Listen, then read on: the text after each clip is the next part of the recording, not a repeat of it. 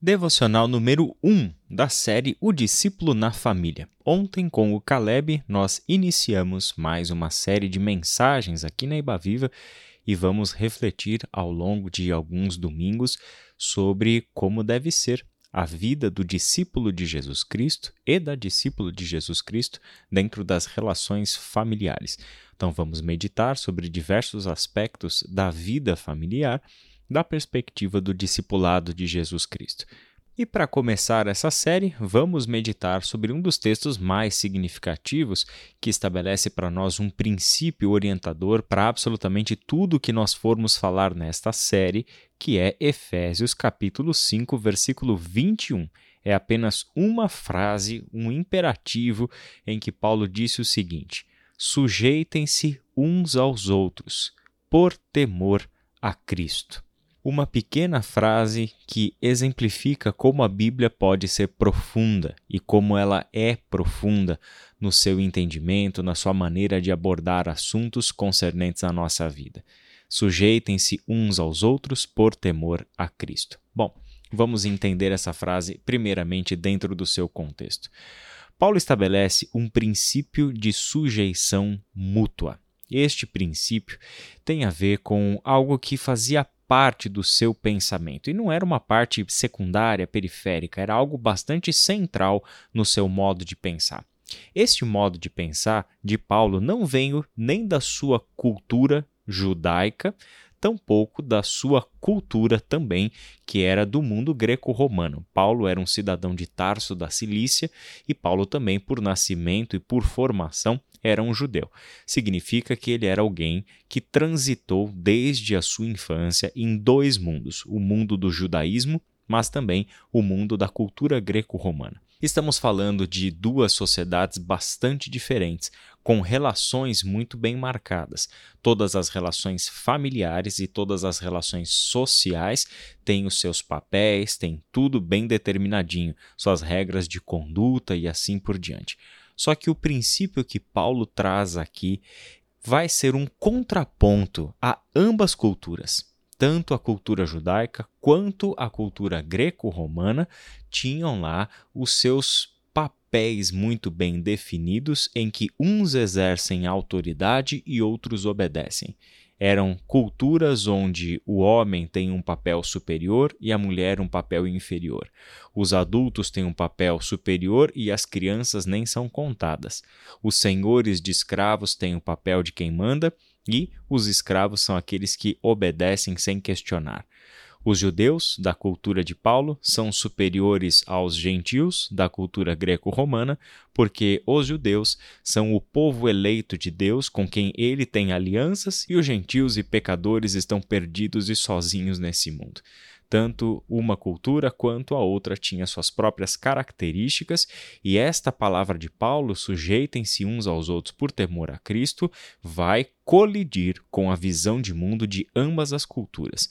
Então, de onde vem este pensamento de Paulo? Se não vem da cultura judaica, nem da cultura greco-romana, vem de onde? Vem da visão do Evangelho. É o Evangelho de Jesus Cristo quem dá a Paulo uma nova forma de pensar, a partir da qual ele poderá fazer críticas às próprias culturas com as quais ele estava habituado e também isso havia preparado Paulo para levar o evangelho para dentro dessa cultura mista. As igrejas fundadas por Paulo eram sim predominantemente de gentios, mas na maior parte delas havia uma mínima que seja presença judaica. Este princípio é do evangelho. Paulo falou sobre esse princípio em dois textos principalmente. Gálatas, capítulo 3, versículo 28, e também em Colossenses, capítulo 3, versículo 11. Nestes dois textos, ele expõe como ele enxerga as relações à luz do Evangelho. Então, em Cristo Jesus, já não existem mais as diferenças que existem nas culturas nas quais ele havia sido criado e com as quais ele trabalha, para quem ele prega o Evangelho as diferenças entre homem e mulher, escravo e livre, judeu e gentil, essas coisas perderam o sentido, essas hierarquias, graus de importância, aquilo que é de Deus e aquilo que não é de Deus, povo que tem aliança com Deus e o povo que está perdido e sem Deus, essas coisas, a partir de Jesus Cristo, já não podem mais ser vistas da mesma forma. E para Paulo, isso não era apenas uma questão de perspectiva, de teoria, de ideias. Não. Para Paulo, isso se manifesta na vida prática, isso se manifesta nas nossas relações. Eu vou dar dois exemplos para você. Primeiro deles é quando ele escreveu sobre a ceia do Senhor, lá em 1 Coríntios, capítulo 11, a partir do versículo 23.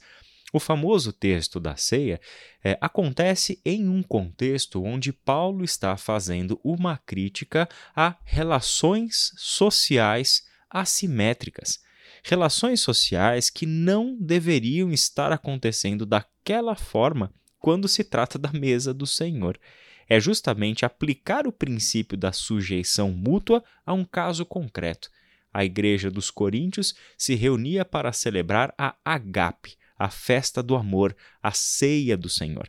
Neste dia, a igreja se encontrava, lembrando que era na casa de alguém, a igreja não tinha prédios uh, independentes das moradias, então a igreja do Senhor se reunia nas casas, uma casa grande o suficiente para receber uma comunidade cristã, que naquele tempo era algo em torno de 40 até umas 60, 70 pessoas aproximadamente. Só que o que acontecia naquela reunião da igreja de Corinto?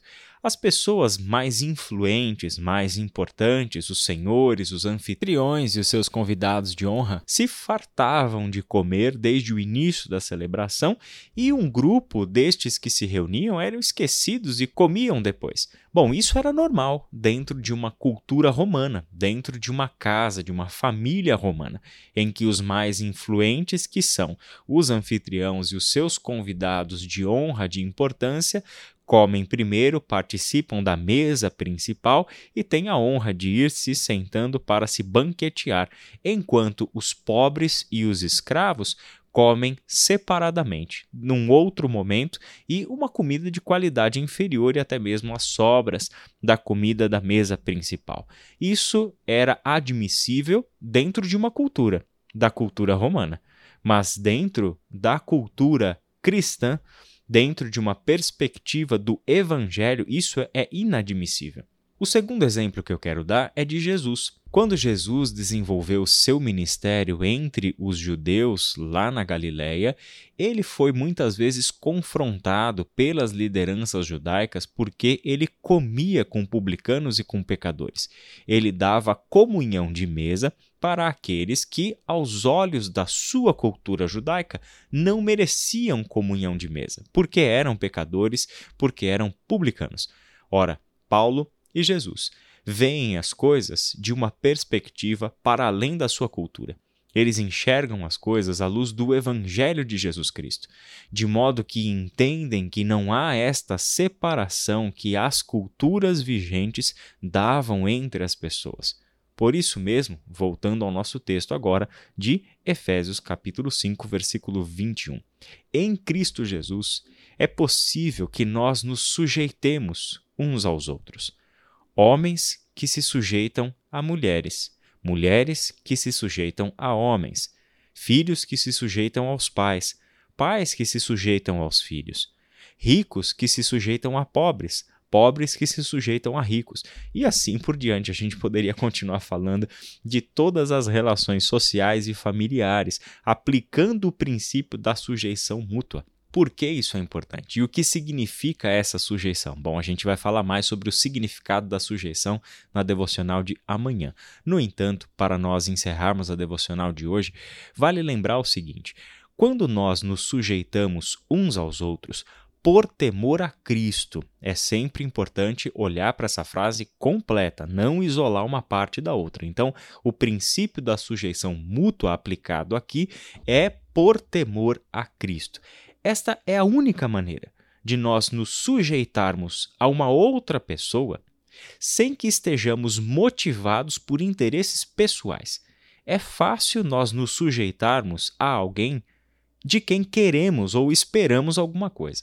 Nós podemos nos sujeitar à nossa esposa porque temos alguma segunda intenção ali.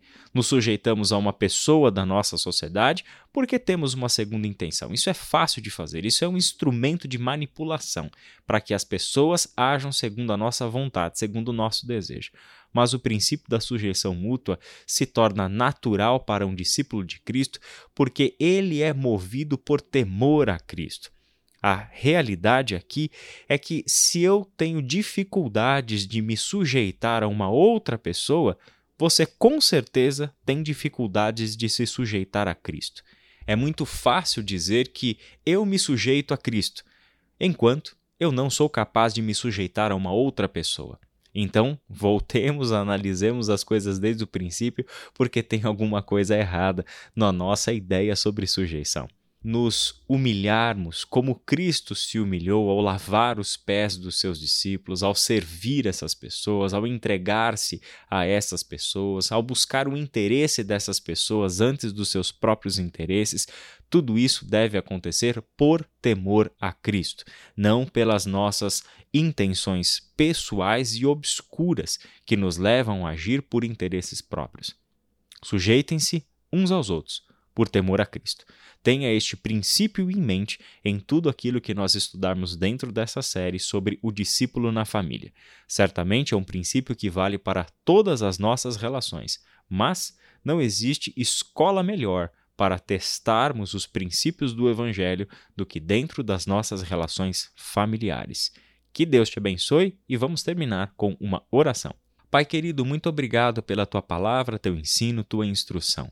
Abençoe-nos ao longo desta série, destas devocionais, especialmente nesta semana que se inicia. Que tua graça esteja sobre nós, que o teu Santo Espírito nos traga o conselho e seja muito bem recebido pelo coração e mente de todos aqueles que o ouvem. É em nome de Jesus que nós oramos. Amém.